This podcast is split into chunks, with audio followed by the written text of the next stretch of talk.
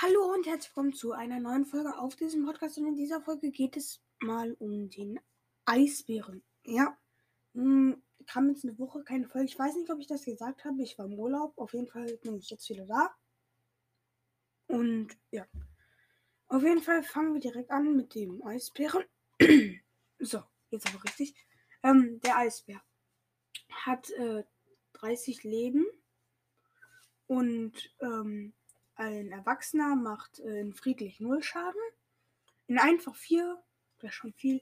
In normal 6 und in schwer 9.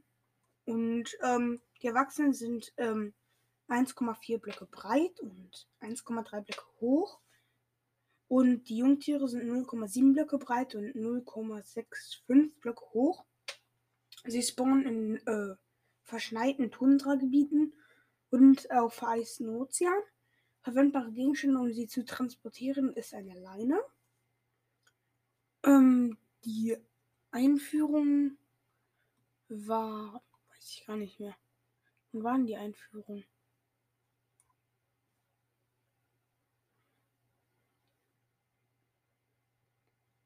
In der Java Edition in der 1.13 und in der Bedrock Edition in der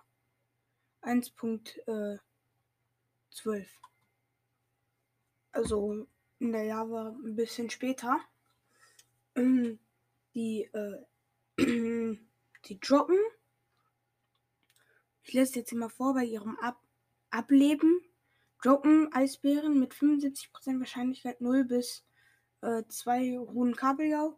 Ansonsten 0 bis 2 Ruhen Lachs. Äh, Im Gegensatz zu vielen anderen Tieren droppen sie beim Tod durch Feuer keinen gebratenen, sondern ebenfalls rohen Fisch.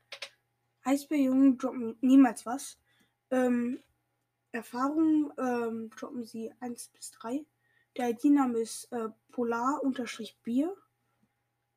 Ähm, und der NBD-Datenname ist auch ebenfalls Polarbier. Und das Geräusch spiele ich jetzt auch mal ab. Ich hoffe mal, man hört das noch ganz gut.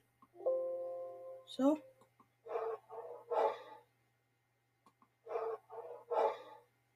Also eigentlich schon ein ganz cooles Geräusch. Und ich würde sagen, das war's mit dieser Folge und ciao.